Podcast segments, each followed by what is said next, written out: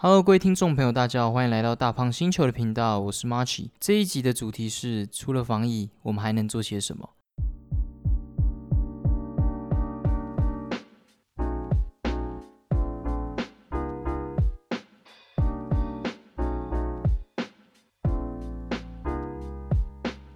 好，那在一开始，我相信大家，假如看到这个主题的话，就会知道我这一节主题应该会 focus 在新冠肺炎的部分，因为今天的录制的日期是五月十六，那在五月十五的时候，本土的病例新增了一百八十例，然后很多的城市也开始宣布他们进入了三级警戒。那我其实没有要针对所谓的政策部分做什么我能够补充事情，因为说实在话，我也不是那部分的专业。那我觉得。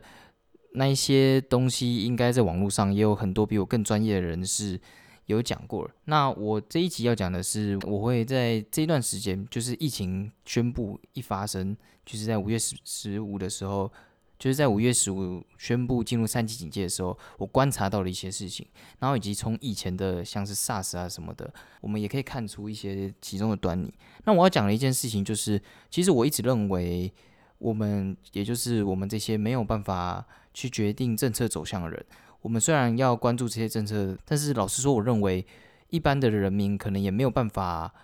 能够提出很有专业性的一些政策。所以我认为最重要的一定就是守法嘛，然后就不要试着去想说为什么为什么这个政策要制定啊？我觉得一开始假如这个政策一出来，我们大大家能能够遵守，那当然就是先遵守嘛。那假如真的有什么很不合理之处的话，我们再去用合理的合理的方式去沟通之类的。所以我觉得一开始真的就是要好好遵守嘛，就像去大红捷运，然后要戴口罩，然后尽量都不要出门。像 那个柯文哲市长也很愤怒了。愤怒的讲了嘛，就是尽量就是都都待在家，然后尽量不要出门，然后戴口罩之类。那今天的节目内容会分成第一部分，我会讲我认为比疫情还要严重的一个部分，然后以及在第二部分，我对目前台湾的期许，以及讲一下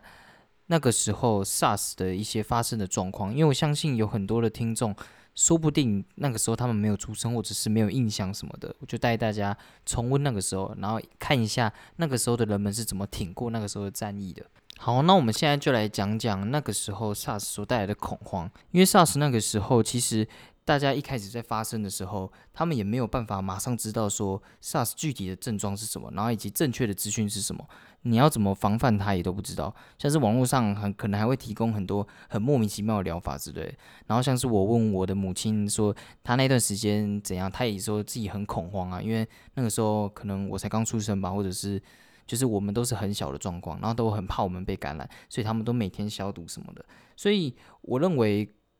有时候比病毒更重要的一件事情，就是比防范病毒更重要的的一件事情，就是要建立人们心中的心理素质。那这个心理素质不是说什么要要坚强什么的，而是我觉得应该要建立起一个观念，就是不要去过度的恐慌。那这个当然也不是民众有办法自己去建立的。我觉得很重要的一个点就是，每个政府像那个时候，他们可能会。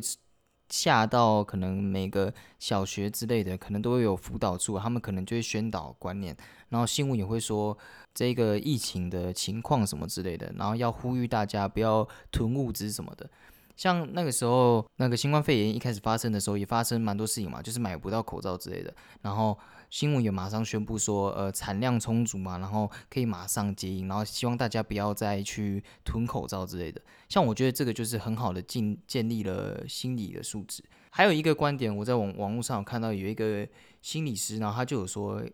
你要去建立我可能被感染的态度，这样你就能够去预先思考，就是假如我真的感染的话，我我要怎么办？然后要准备什么？然后我会不会对亲人造成什么影响？或者是你的亲人假如染病了，我能做什么？然后像是假如你可能有小孩啦，小孩要给谁带啊之类的。我觉得假如你一开始建立起了这个观念，就是先知道自己可能被感染的话，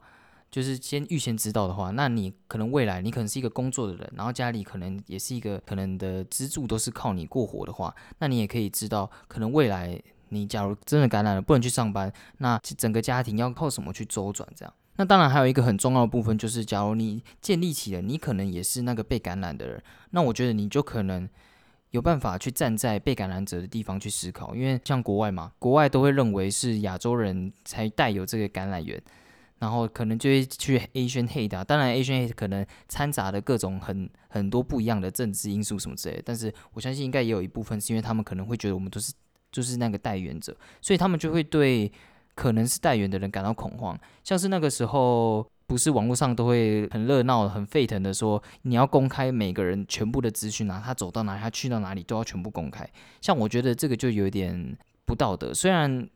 有公开的必要，但是我没有，但我不认为应该要完全公开这个人的资讯。这样，那其实这件事情在国外的话就比较比较难做到，因为像是我我姐是从加拿大留学回来，然后就说在加拿大他就很重视所谓的。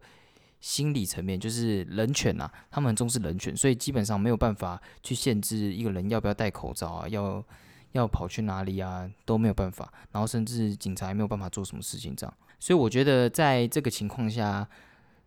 可能相对开放的国外，相对重视人权的国外，他们就没有办法很好的去防疫。那台湾既然有这个。难得的先天优势，那我觉得就大家就要尽量遵守。他还有说，就是当你假如建立了我可能被感染的心态时，心里就会接纳了被感染者，然后我们就可以去进一步的去思考，就是有哪一些他们的经验值得我们去学习啊，然后我们遇到事情该怎么做，然后像是我们就可以去了解隔离的时候要做什么之类的，我们就可以试着先去了解就好，也不用到真的很彻底的。去知道了，但是假如建立起了这个感觉的话，我们也不会对这件事情感到恐慌。那其实像我们在日常生活中看到的，有一些也是建立在这个上上面的，像是比如说他们就事先宣导说，诶，进去大众捷运要戴上口罩啊，然后要消毒啊，然后进入各个场所要量体温之类的，像这种东西就可以进一步的让人们的恐慌降低一点。因为假如每个人进去一个地方，然后都不知道要做什么，然后也没有办法。很很顺应整个，就是假如大家都没在戴口罩，你应该也会觉得戴口罩就是也没有也没有也也不会产生那个约束力啊。但你看像像像现在台湾，因为大家就是不断的宣导，政府也不断的讲，然后大家才愿意戴上口罩嘛。所以当大家都戴的时候，你不戴，反而就会变得比较奇怪这样。所以我觉得像这样子就可以很有效的降低人们的恐慌。那其实政府在宣导这些事情的时候，也不能是抽象性的，就是你要具体的讲到底要做什么事情，然后才有办法有效的降低恐慌。那像是你在新闻上都会看到说，比如说现在疫情怎样啊，然后我们要如何防范啊，像是像政府不是在整点的时候都会讲说你要怎么防范，然后以以及宣导一些正确的一些卫教，然后正确的一些关于疫情啊，像是可能疫情怎么演变啊。之类的，那我觉得这些都有办法有效的降低人们的恐慌。那还有一个点，就像是你不应该要去公布那些自愿进入防疫区域的人，像是之前 SARS 可能会有和平医院之类的，像政府就不能去公布这些人的资讯，那可能会对那些人机造成影响，然后你也可以，你也可能进而就是造成更大的歧视这样。然后我觉得这个重点就是，因为人们会对未知的东西产生恐惧嘛。所以，当人们不知道这些人他进到防疫区，他到底有没有受到合理的防范？但其实这些人一定都是有嘛，不不可能，不然不可能莫名其妙就进到这个地方。他们可能真可能也没有确诊，但是人们就会歧视他们啊，然后或者产生更大的恐慌。像是现在台湾目前就可能他去过什么地方，然后人们都会觉得哪些地方不能去。但当然这是对的啦，因为现在不要出门比较好嘛。但是我觉得。假如公布这些可能他们根本没有确诊的人的去过的地方，或者他们的人际也会造成恐慌，然后大家也会变得比较紧张。这样，那还有一个重点就是，应该要有官员或者是一些专家或者是有名的人，然后去进入到这些疫区。或者是跟这些确诊的人对话，因为这种感觉就有点像是我们假如有在合理的防范，或者是有在正确的一些着装或者是一些安全的防范之下，我们也有办法越过这道墙，跟这些人对话，这样才有办法让大家知道说，原来疫情没有大家想的这么可怕。那当然，那些只是对民众的一个。影响嘛，但是对于那些被隔离或者是确诊的民众，对他们来说，可能就是他们可以达到一个很安心的效果，就是会认为自己原来没有被放弃，然后自己也是可以得救的。就是有一点有一个安定的力量，就可以抚平这些比较恐慌的确诊的人。这样，那我觉得在这部分媒体就要产生一个很重要的效果，因为假如媒体在这个时候散布一些，比如说哦口罩怎样岌岌可危啊，或者是物资怎样怎样岌岌可危的话，那就可能会造成更大的一个恐慌。所以我认为更重要的一个点就是媒体一定要自律，媒体要不能变成这个恐慌的帮凶啊。所以，像现在的媒体应该都受到民众啊，或者是政府的很很严格的把关，所以应该也蛮难看到这个情况。大部分都是宣布一些经过卫福部认证或者是卫卫福部宣传的一些消息，然后他们才会讲出来。所以我觉得这这部分还算是不错，就是媒体应应该要自律这个方面了。那我们接下来就可以来聊聊那个时候的 SARS 发生了什么事情。那那个时候在二零零二年十二月底。然后就中国就开始在网络传出有一种怪病，然后在广东地区，然后患者都会出现那种高烧不退啊、咳嗽的症状，然后但是马马上就会很快恶化为呼吸衰竭，然后进而死亡。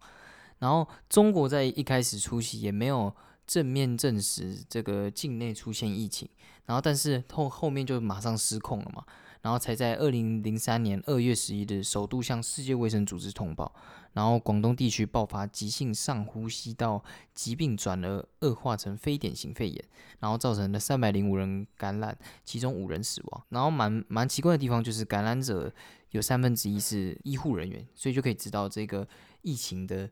传播力是非常的强的。那在台湾呢？台湾在三月八号的时候就有一个五十四岁的秦姓台商，然后因为咳嗽啊、发烧、肺炎，然后到台大急诊。然后第二天就进行插管治疗，然后三月十号转入加护病房隔离室。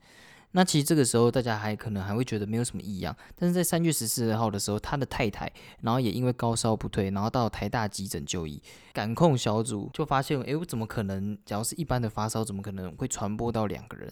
所以他们才开始去正视到这件事情，然后开始一方面进行各项检查，然后。也马上向政府去通报说，可能台湾会出现首位的 SARS 病例这样。然后三月二十号的时候，他的儿子也发烧送医。然后二十五号的时候，他的太太的一个照顾他的胸腔科的总医师蔡医师，然后也因为发烧住进隔离病房。然后成为就是国内第一起医护人员感染 SARS 的病例。然后这个我有去看，他们很像到最后研判，很像是说，可能是因为他帮他插管弯腰的时候，然后 N95 口罩露出一点点空隙，然后刚好那个时候孩子在咳嗽，传进去，然后就他就发烧，然后确诊了。所以你就可以知道那个时候的 SARS 传染力是非常的强。然后二十六号的时候，中鼎公司六名曾经去北京的员工也爆发集体感染，然后四个人症状比较严重，然后送往台大医院。然后那个时候台大的加护病房隔离室不足，然后那个那个时候台大就希望其他的医院能够声援，就是能够帮助他们。但是大家一定都会觉得不想要接这个烂摊子嘛，然后他们就说：那你们把肺结核的病患转出来，然后就可以空出空出病床。然后他们希望 SARS 可以留在台大这样，然后我们就会说，因为台大的医术比较好嘛，台大比较有经验，SARS 病人留在台大比较好。但是后来在疾管局跟台北卫生局的协助下，然后三总才收治一人，然后台北龙总收治两人，然后二十七日，然后又有一名中鼎员工五岁的孩子，然后送入台大。然后其实这个时候要提提一个人物，然后他叫做张善存主任，然后他算是 SARS 里面蛮就是做蛮多事的一个教授一个主任啊，因为他那个时候他。凭着专业知识，然后研判说应该要通报政府，这可能是 SARS 啊，或者是他做了蛮多事情，然后还有像是每天都为新闻局录制最新的 SARS 防防疫卫教短片，就是我们可能现在可以整点可以看到的嘛，然后让民众可以透过电视，然后了解啊如何防范 SARS 的侵袭，那这也蛮重要。我在前面就有讲嘛，这可以抚平人们对这个病情的未知的恐惧，这样。然后一直到四月初的时候，台湾第一波 SARS 的疫情就停了，台大就收治了十一名 SARS 的病患，然后陆续都康复出院，然后接触照顾的医护人员高达一百三十多人，但是感染率不到一趴。那假如你可能会觉得不到一趴也还好嘛，因为乘以一趴可能就大概一两个人左右，但是你假如跟其他香港啊什么比之类的，台湾在台大在这个方面是做的非常非常好的，就是远低于其他的水准这样。因为 SARS 这种东西是传染力非常强的嘛，就可能会产生严重的集体感染。那四月下旬的时候，和平医院爆发集体感染，其实这个算是一个台湾在 SARS 防防疫上面一个失败的一个开始啊。因为前面都蛮成功的嘛，就都有控制住，但是一开始可能也有某些专家就提议说，应该要注意院内感染，而不是社区感染。但可能台湾的政府比较在意的是社区感染，所以他们就没有把心思投入到这个院内感染。所以那个时候和平医院爆发集体感染，大家讲可以。有兴趣的话，可以去看那个时候的纪录片，里面真的是人间炼狱，就是像是就有还有人在里面自杀，然后甚至你在里面不知道哪里可以躺，然后就直接躺在那个楼梯间睡觉，然后甚至有一些洞都封封起来了，就是那些地方是煞死的，所以不能进去。其中的原因就是因为那个时候台湾政府在。宣布和平医院封院的时候，没有提出任何的配套措施，他们就马上当天就突然宣布和平医院封院了。但是在那个时候的四月下旬，SARS 是因为可能很多有隐性的，就是可能那个时候他已经潜伏在他身体很久了，所以那个时候才是刚要开始瞬间爆发的时候。那个时候在全台的时候，已经开始产生很多 SARS 的病例了，所以台湾那个时候。病例增加的速速度就已经跃居全球之之冠，然后已经要准备要要变成一场灾难了。但在这个时候，四月二十二号的时候，台北市卫生局就证实和平医院出现集体感染，然后医师、护理人员、技术人员及洗衣工有七人发病，但是感染源不明，所以他们就马上宣布，四月二十四号的下午一点，就没有在任何没有配套措施的情况下，就宣布了和平医院立即封院。那假如你真的。对这有兴趣的话，真的可以去看那个时候的纪录片。好像有一个记者吧，刚好在里面，然后没有出来，所以他还要在那边记录。那我可以短暂的说一下里面的，像是他可能会记录到有人因为洗澡的地方也不够啊，然后所以他们可能会尿在不该尿的地方，然后可能整个味道都会跟消毒水混在一起。然后，甚至因为你跟 SARS 都关在同一个地方，你也不知道到底你会不会染病，所以很多人都很绝望，然后还拉布条起来说：“呃，为什么我们要为什么我们要被困在这里啊之类的？”但是这些人都是被关在里面的嘛。那我觉得这些人其实算是一个受害者。但是有一些人就是他们在那个时候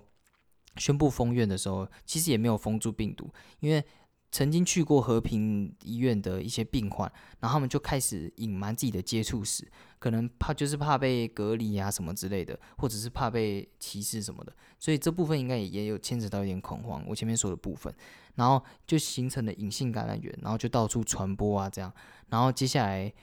就不止和平医院了，就是四月二十九号的时候，临近的仁济医院然后也封院了，然后中心医院也爆发疑似感染。然后台北马基啊、北龙三种，然后也因为收治多起的 SARS 病例，然后就开始都有接触感染的传闻，这样，因为病人交叉感染牵连的高雄长庚、高一、高雄龙总也陆续爆发群群聚感染，所以这个算是台湾的一个。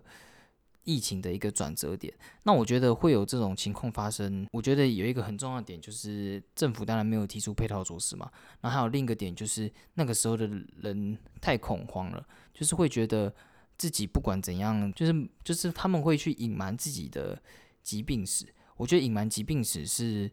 隐瞒疾病史和隐瞒自己去过和平医院，这是最影响最大的一件事情，因为他们就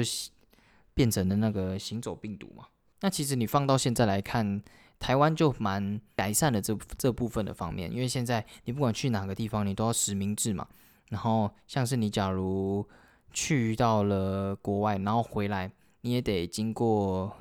一些经过隔离，然后甚至你可能跟人接触，你也要隔离，然后然后在这隔离之间，你假如偷偷出去，你你也是得要受罚的。当然有一些富商可能觉得自己钱很多，就给他受罚没关系，但是。当然，这部分我就是会觉得这些人蛮没良心的，所以我觉得为什么现在大家都蛮强调所谓的去过哪里这件事情，以及下载那个 app 嘛？因为这是蛮重要一件事情。因为其实病毒这种东西不是你马上传染，它就马上发病，它是会有很长的一段潜伏期。然后像是这次为什么新冠肺炎会那么让人恐慌，那么让人觉得很难防疫的原因，就是因为它并不是有蛮严重的一些病症。像是你可能根本没什么事，但是你竟然却感染了。但我这里也并不是指说你可能感染十四天之后你也没什么事啊。我这里指的可能就是它的发病期可能比较长，就是可能潜伏的时间会比较长，所以让大家可能会有一种很恐慌的感觉。明明自己没什么事，但其实可能自己就是潜伏的带源者。但是 SARS 那个时候你可能就会马上发烧啊什么之类的。当然这部分我不是专业啊，我只是以我看到的为主。那这部分大家可以去求证这样。所以我觉得。这就是为什么大家应该要如据实以报，然后在这个三级警戒的情况下，不要到处去什么地方，因为其实有时候你可能根本不知道这个地方有人来过，但是你你去到了这个地方，那这这部分也不是你的错嘛。所以我觉得，当然这部分情况下就是尽量少出门，然后要戴口罩这样。讲回来，SARS，那 SARS 那个时候到底是怎么就是能够缓和下来的？其实，在这个和平医院发生的时候，就马上发生一件也蛮严重的事情，疯狂的抢购消毒水啊、什么口罩之类的，因为大家都很害怕嘛。那一样也是有囤物资什么的。所以在接下来四月二十六号的时候，也发生了国内第一起，就是因为 SARS 的真姓男子死亡的病例。然后大家一届就大家都很害怕这样。然后接下来在五月一号的时候，也有一个护理长。然后也不幸病逝，然后成为第一个染 SARS 病逝的一个护士长。那那个时候真的就是蛮像末日的，就是股市崩盘啊，然后街道很冷清啊，然后房价也一直跌，就有点像现在这样。因为前阵子台股不是跌嘛，但房价应该是不会跌了。然后，